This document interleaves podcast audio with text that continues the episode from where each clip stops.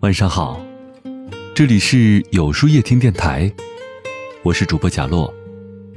每晚九点，我在这里等你。知乎上有个调查：男人喜欢小女人，还是喜欢大女人呢？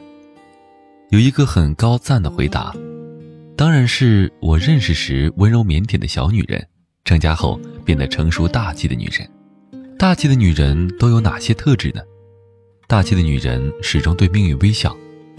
杰西卡是我在法语班上的同学，她来自西班牙，有着黄金的卷发，碧蓝的大眼睛，笑起来。很像《泰坦尼克号》里的女主角露丝。有一天，老师让我们每个人讲述一个爱情故事，大多数人讲的都很甜蜜，唯独阳光的杰西卡讲了一个很悲催的故事。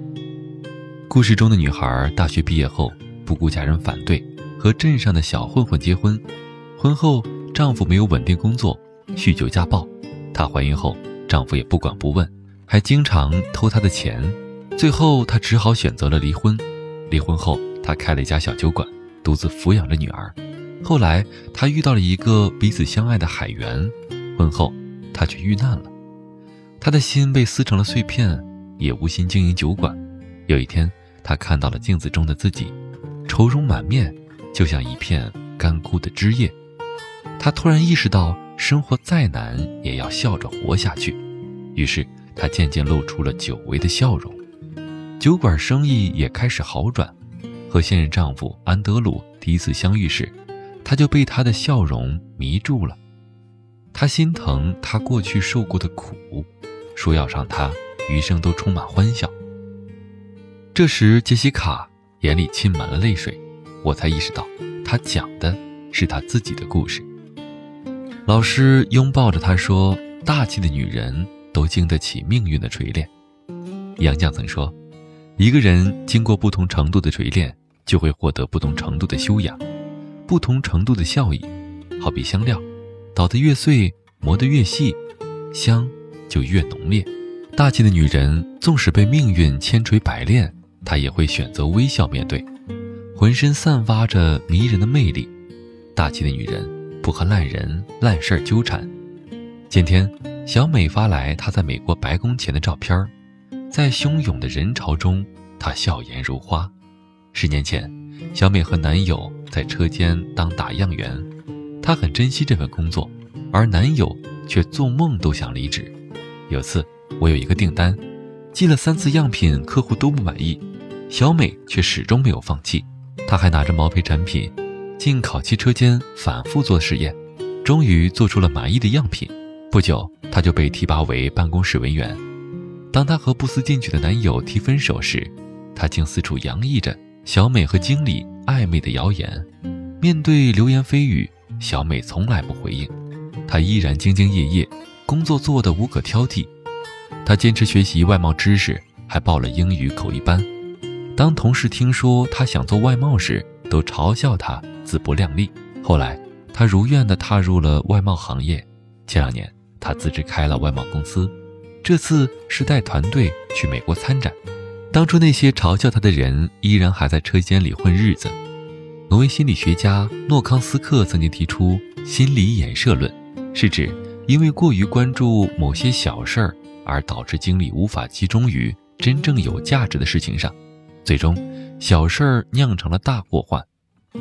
小美深谙此道，她明白人的注意力是有限的，如果整天在乎别人的看法。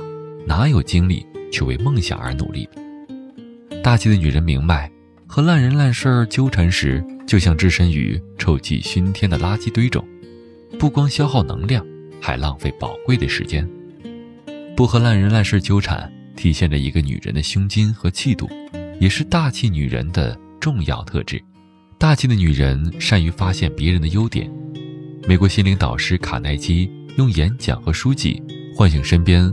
很多处于低谷者的斗志，其经典作品《人性的弱点》一直被西方世界视为社交技巧的圣经之一。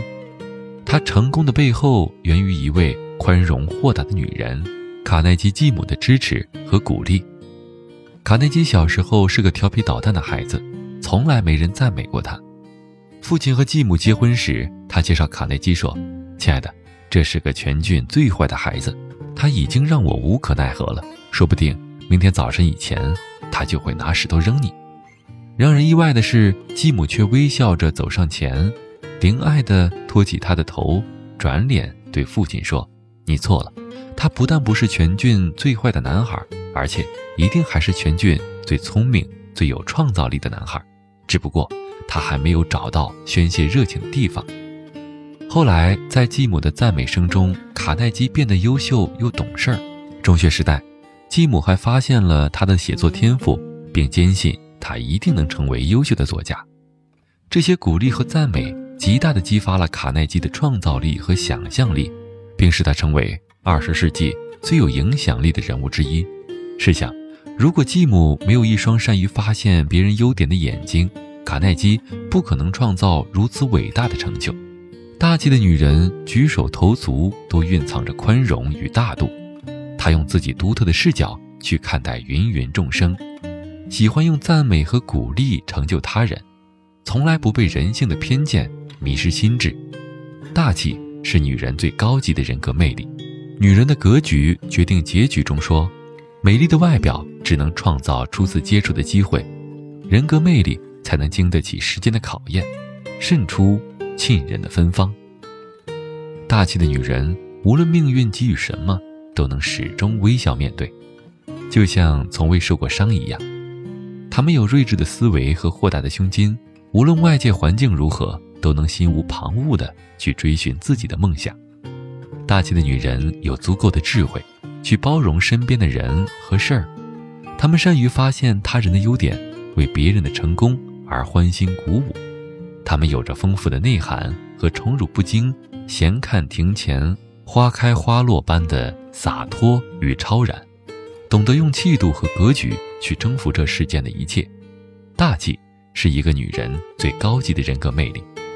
愿这世间的每个姑娘都能成为大气的女人，乐观坚韧，理性成熟，睿智而有格局，任谁都无法取代。